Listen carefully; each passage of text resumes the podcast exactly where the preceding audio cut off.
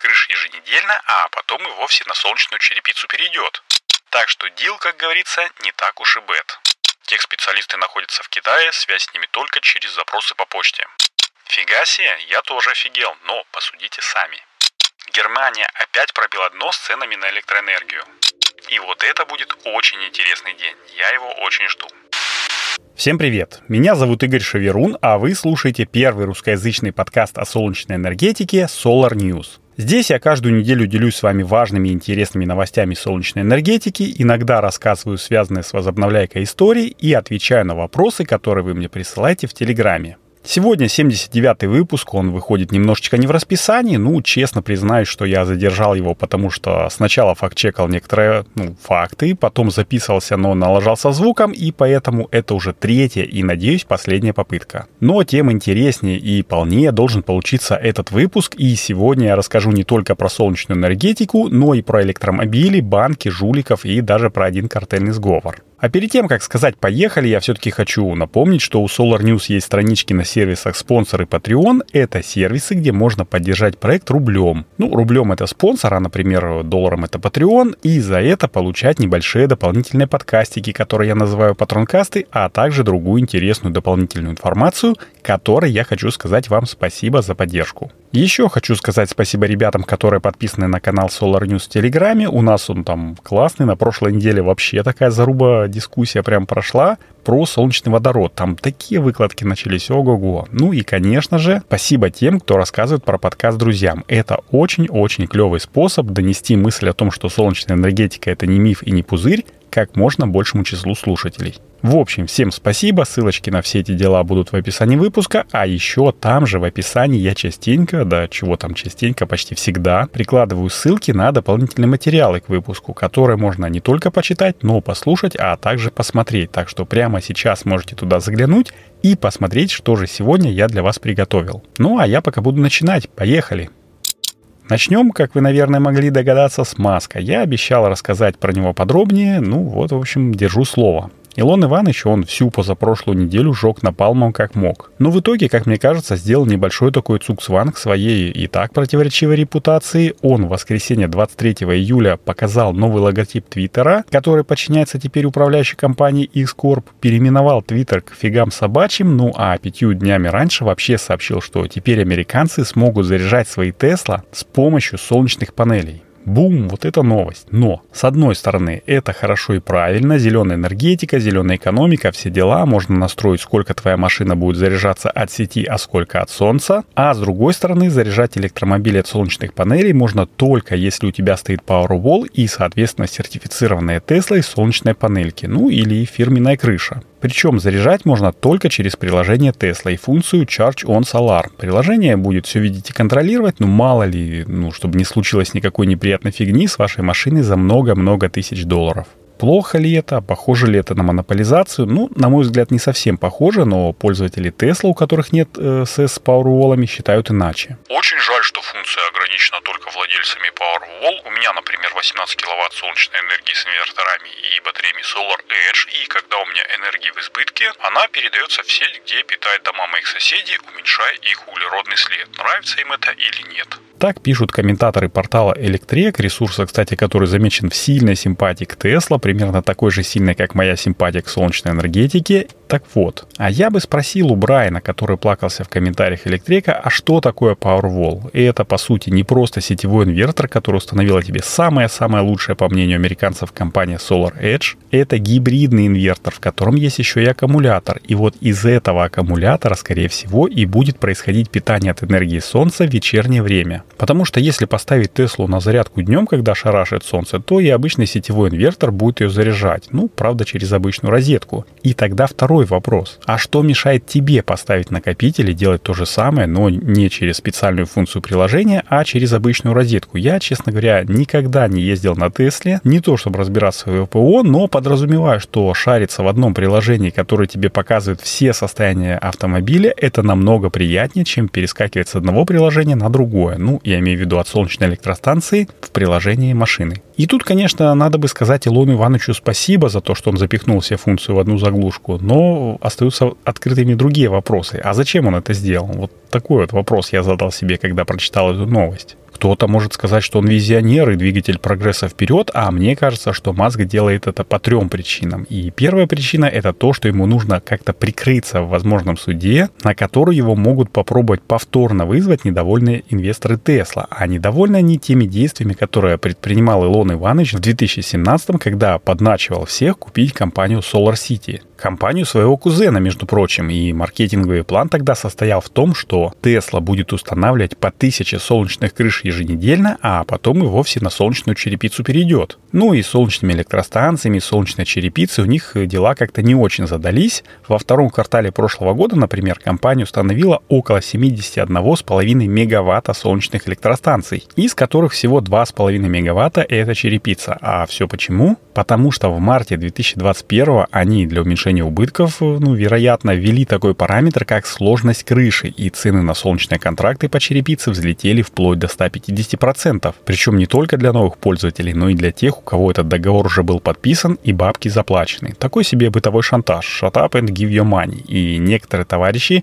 предсказуемо взбунтовались и пошли в суд. Ну а что? В договоре у тебя указана стоимость 54 тысячи долларов, а тебя просят доплатить еще примерно столько же. И в итоге для компании это вылилось в коллективный иск и компенсацию по суду, который закончился на прошлой неделе, 6 миллионов долларов. И это только участников, а инвесторы все еще настроены кровожадно. Напомню, что первый суд, в котором инвестора требовали э, выплатить Илона Ивановича 13 миллиардов долларов за оказание давления на совет директоров в 2017 он выиграл в этом году, но выиграл как-то неоднозначно. Претензии с него судья снял, но судебный судебные издержки истец, то есть инвесторы, не оплачивали, а это намекает на второй раунд. А вот вторым пунктом, по которому Маску выгодно заряжать Тесла от солнца, это поставить очередную зеленую ачивку. Смотрите, мол, Тесла уже и от ВИА заряжается, и не через посредника в виде госсети, а напрямую, там распределительные сети, ну и все дела. Так что компания у нас зеленая, ESG и так далее, а вот эта вот ачивка, ой, как сейчас ценится инвесторами и государством. За нее могут простить и строительство гигафабрик в неположенных местах, и всякие политические шалости, и углеродный след немножечко скостить в смысле всяких налогов, в общем, тоже нужное для компании дело. Ну и, наконец, третий фактор – это получить дополнительную статистику. Ну, например, сколько процентов использователей Tesla не только пауэролами пользуются, но еще и солнечными электростанциями. Вот этим людям можно адресно втюхивать, например, увеличение мощности путем добавления солнечных панелей, замену там накопителей, в кавычках более экологичную Tesla, бла-бла-бла. Ну, Маск же все-таки маркетолог и смотрит не только на то, какой инновационный и технологичный продукт он ну, якобы придумал, но и на то, сколько денежек он ему принес. Ну, вот так-то. В общем, то, что теперь тесловодом можно заряжаться, как говорится, в одно окно, это неплохо, ну, на мой взгляд. Но это даже не супер инновация, это как у Apple, догоняние пионеров, которые уже это давным-давно сделали, потому что в Америке, знаю, есть куча производителей сетевых инверторов, у которых такая функция есть. Функция зарядки электромобиля со отслеживанием показателей в приложении. А еще и у самих автопроизводителей уже есть и свое ПО, и отдельные железяки, чтобы заряжать машины от солнца, тот же Hyundai, например. Мы с вами привыкли, что это только машины, а у этого корейского гиганта есть не только свои зарядные порты для электрокаров, но и солнечные инвертора, а также собственные солнечные панели, так что они, как и Tesla, делают под ключ полный цикл работ по содержанию своих машин, но про Hyundai я уже как-то рассказывал, так что давайте, наверное, переходить и к другим новостям. Чтоб далеко не ходить, расскажу вам про квартал Вульф Ранч. Находится он в Остине, штат Техас, там же, где и, в принципе, штаб-квартира Тесла. И, как и Тесла, они предлагают, нет, не машины, а дома. Но дома напечатанные на 3D принтере. Не целиком прям напечатанные, крыша все-таки у них стальная, но все, что ниже потолка, это все создано методом экструзии. Ну, то есть процесс в двух словах выглядит так. В огромный 3D принтер, который называется у них Вулкан, вместо пластика подают быстро застывающий цемент. Он у них называется лава крит. И вот вулкан, как кондитерский шприц, выдавливает этот э, цемент по заданной программе. В общем, все как в стандартном 3D принтере, только размеры немножечко побольше. И вот таких вот напечатанных домов в квартале будет аж 100. Первые 6 уже выставили на продажу, они уже полностью готовые. И в зависимости от типа планировки, которых 8, стоимость дома начинается от 475 тысяч долларов за сравнительно скромные 146 квадратов до 590 тысяч за почти 200 квадратов. И это говорят, что даже для Америки страшные деньги, но, возможно, когда технология перейдет из разряда новинки в разряд э, «да этому учат в каждом строительном колледже», стоимость снизится до приемлемых значений. Зато в эту сумму уже сейчас входит не только сама коробка, но и чистовая отделка, как принято это у нас называть, отопление, освещение и сигнализация. А в купе с освещением покупатель получает и комплект из 36 солнечных панелей на крыше дома, которые будут экономить ему средства. Так что дил, как говорится, не так уж и бед. Потому что электростанция мощностью от 12,5 до 14,5 кВт в США, например, у Теслы будет стоить ну не меньше 100 тысяч долларов. Так что я думаю, что самая главная компания сейчас это продать первые несколько домов, чтобы в них поселились люди и потом делились по сарафанному радио своими впечатлениями, ну а дальше все должно пойти как по маслу. Я бы, например, хотел пожить в таком доме, но пока у меня нет ни таких э, деньжищ, так сказать, ни возможности отправиться в США на длительный срок, так что придется мне довольствоваться виртуальными экскурсиями да отзывами первых поселенцев. И, кстати, если вы тоже хотите виртуально побывать в доме, ссылочку на экскурсию я приложу в описании, а в нашем телеграм-канале Solar News уже можно посмотреть, как вулкан строит эти дома. И на этой оптимистичной ноте перемещаемся из благополучной Америки в благополучную Европу. Ну или в Китай. Короче, погнали. Итак, я определился все-таки Китай, и я тут недавно наткнулся на информацию, что Китай в Европе не любят. Ну, это, конечно, не новость, понятное дело, что не любят, если Поднебесная, по сути, разрушила старую систему солнечной индустрии Европы, вполне себе рабочую, и поставила на ее место свою. Но тут дело обрастает новыми подробностями, которые заставляют, э, ну, немножечко в новом свете посмотреть на все эти звоночки, которые сейчас нет-нет, да и раздаются по обе стороны от Урала. Итак, наверняка вы знаете одного из крупнейших производителей солнечных ячеек в Китае. Это второй номер по итогам 2022 года, Aika Solar, да? Так вот, они планируют построить завод в Европе по сборке солнечных панелей. Но что касается завода по производству именно ячеек, на этот вопрос глава компании Tiger Lu сказал следующее. Это высокий риск. Финансово для нас это не имеет смысла. Это будет работать только с поддержкой. Под поддержкой он имел в виду две вещи. Первое – это гарантированная цена на электроэнергию для промышленных потребителей на 20 лет. Ну, по-китайски чувак мыслит масштабно, это получается 4 пятилетки или 2 десятилетки. И второе – это поддержка правительства. В нее очень много входит, ссылку на статью в PV Magazine с полным списком, так сказать, я оставлю в описании выпуска. Но невидимой красной нитью там идет то, что законодательно в Европе, ну, по мнению Тайгера Лу, можно все поменять очень быстро и, как бы это сказать, ну, не отжать завод, но немного немножечко отодвинуть его от кормушки. И у меня есть небольшая непроверенная инсайдерская информация, которая эти слова подтверждает. И заключается она в том, что некоторые очень большие китайские компании-производители, экспортирующие на европейский рынок солнечные элементы и панели, попали в некий черный список европейских банков и их продукцию на тендерах вообще рассматривать не будут. То есть совсем. Почему попали? Ну, потому что они посчитали себя очень крутыми, настолько крутыми, что подумали, что могут диктовать ЕС не просто так условия, как отдельные компании, а даже в виде картельного сговора. Фига себе, я тоже офигел, но посудите сами. Во-первых, если посмотреть по открытым источникам, то на европейских складах скопилось очень много панелей, буквально 40 гигаватт, и на 99% это Китай. И это при том, что за первую половину года Китай уже экспортировал в Европу порядка от 88 до 90 гигаватт панелей, то есть половина лежит без дела. Могло бы показаться, что они куплены компаниями-инсталляторами и просто ждут своего часа, что пока ведутся подготовительные работы. Но, судя по аналитической записке Европейской ассоциации солнечной энергетики, это Solar Power Europe, в планах ЕС на этот год было установить от 40 до 60 гигаватт новых мощностей, а это значит, что китайцы могли привести этот объем, так сказать, под реализацию ну, чтобы участвовать в конкурсах и поставлять продукцию на выгодных по срокам поставки условиях. И в планах у Поднебесной, я знаю, было экспортировать до конца года вообще 120 гигаватт солнечных панелей. Но план, если в него посвящены более одного участника, уже нифига не секретный. Европейцам как-то удалось раскрыть сговор, внести поставщиков в стоп-список и посмотрите, как изменилась цена на модули. В январе цена за ватт на китайские модули была в перерасчете на доллары 22,6 цента, а в июле уже 16,3. Хоть эта цена и в Китае, но все равно падение почти в два раза. А все почему? Потому что спрос не поспевает за предложением. И одной из причин как раз может оказаться вот этот вот самый черный список. Ну, потому что, зная китайцев и их плановую экономику с солнечными десятилетками, про которые я рассказывал в 68-м выпуске, я буду очень удивлен, если они выпускают сильно больше, чем планировали продать. А если планы отгрузок по каким-либо причинам пришлось затормозить, и склады потихонечку начали затариваться сверх нормы, то вот вам и причина резкого демпинга, который, в общем, общем-то, ну, если здраво посмотреть, никому, конечно, кроме конечных потребителей, и не нужен. Ни китайцам, которые снижают свою маржу, ни европейцам, которым нужно будет больше субсидировать своих производителей. И зачем было устраивать такую показательную порку, мне непонятно. Если вы знаете причины, давайте обсудим это в нашем чатике Solar News. Я заметил, что в нем пока только те люди, которые присоединились через комментарии, поэтому в описании этого выпуска я приложу ссылочку еще и на чат. Ну а теперь давайте к новостям одной строкой, что ли.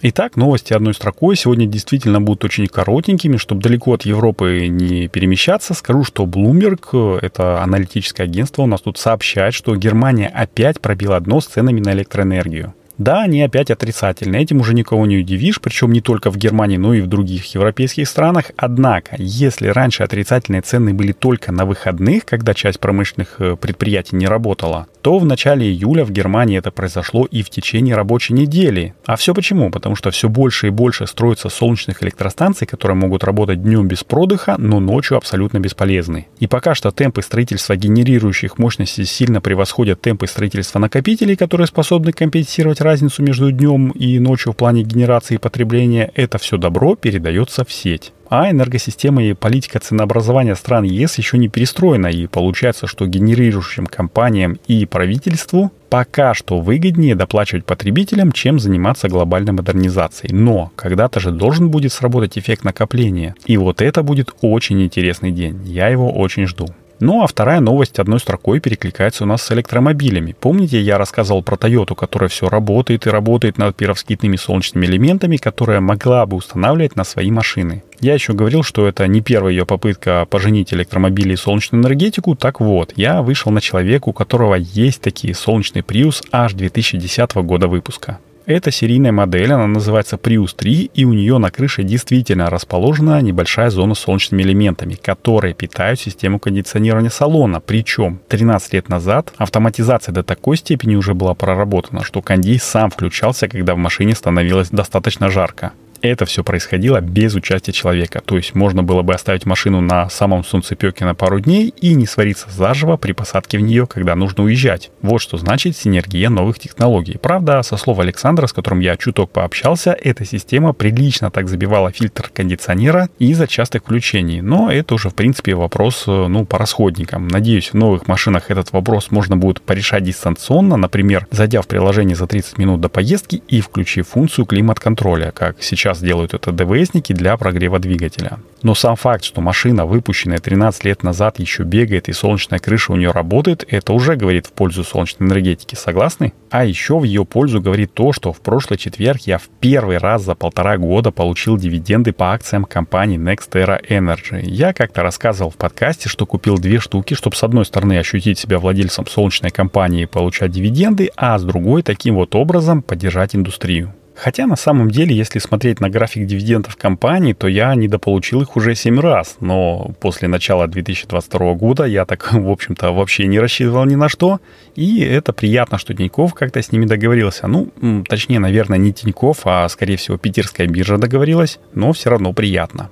Я, наверное, как-нибудь э, из-за таких приятностей все-таки засяду и сделаю такой список российских солнечных компаний, акции которых можно купить и получать от них дивиденды, потому что рекомендовать зарубежные я сейчас не могу в силу внешнеэкономических обстоятельств. Но если вы все-таки захотите перенять мой опыт и попробовать себя в инвестировании в зеленую энергетику, то в описании к выпуску я оставлю две ссылочки с описаниями компаний. Одну на Nextera, а вторую на отечественную Русгидро, которая тоже, несмотря на название, строит солнечные электростанции, и я ими чуть-чуть владею. А если вы прям супер-супер новичок и только хотите попробовать в инвестирование, то приложу еще и свою ссылочку, зарегистрировавшись по которой и купив любые акции, вы получите небольшой бонус от Тинькова. Ну и я, честно говоря, получу, чего греха таить, но предупреждаю сразу, это не финансовая рекомендация и бла-бла-бла, короче, дисклеймер. А заканчивать выпуск я все-таки буду на не очень хорошей новости. Все-таки, как я не старался, не получается у меня сказать ничего хорошего про компанию Lara Power. Это те ребята, которые поставили в Калининграде солнечную зарядку для телефонов, которая не работает. Поставили этот памятник солнечной энергетики прямо около главного входа в музейный комплекс Мирового океана, что расстраивает еще больше. Как я уже говорил, я честно нашел их контакты, попросил мне перезвонить и в разговоре с менеджером Андреем сообщил, что я видел их станцию, что она не работает, как мне кажется, вот из-за этого, этого и этого, и попросил сообщить мне, какие компоненты там установлены, чтобы, может быть, вместе как-нибудь найти решение проблемы. Ну, Андрей вроде как воодушевился, прислал мне куца и презентажку и описание девайса, из которых, ну, честно говоря, нового я узнал только то, что там стоит 12-вольтовая литиевая батарея емкостью 36 ампер часов, и на мои вопросы технического характера сообщил, что Техспециалисты находятся в Китае, связь с ними только через запросы по почте. В общем, после четырех письменных напоминаний в течение двух недель до сих пор я жду ответы на мой список из шести простых, казалось бы, вопросов и вынужден прийти к выводу, что это простые перекупы китайского ну, оборудования, которое, в общем, заинтересованы только в том, чтобы продать товар какому-нибудь случайному клиенту, получить свои деньги и забыть про него. На такой вот коротенькой печальной новости я буду завершать 79-й выпуск подкаста Solar News. Как мне кажется, он получился весьма и весьма интересным. И про электромобили поговорили, и про рынки, и про инновации в строительстве. В общем, если он вам понравился так же, как и мне, то самое классное, что вы можете сделать для меня, это рассказать о подкасте своим друзьям. Ну, переслать им ссылочку, может быть, там тегнуть Solar News в своих сторисах. Это будет очень большая помощь в том, чтобы люди находили подкаст. А если вы все это уже сделали и ищете, чем бы еще помочь проекту, то становитесь становитесь патронами на сервисах Patreon и спонсор и получайте дополнительные коротенькие патрон-кастики и другой бонусный контент. Ну а побаловать меня любимым кофейком можно через сервис чаевых CloudTips. Ссылочка на него тоже находится в описании. Чаевые можно оставлять с любой карты, любую сумму и даже написать пожелание или комментарий, например, какой кофе вы бы хотели, чтобы я попробовал. Ну или там еще что-нибудь приятное, а может быть даже и неприятное. Вот. И теперь точно все. С вами был Игорь Шеверун и 79-й выпуск подкаста Solar News. Традиционно желаю, чтобы небо над нашими с вами головами всегда было ясным, мирным и солнечным. Надеюсь, услышимся уже на этой неделе. Всем пока.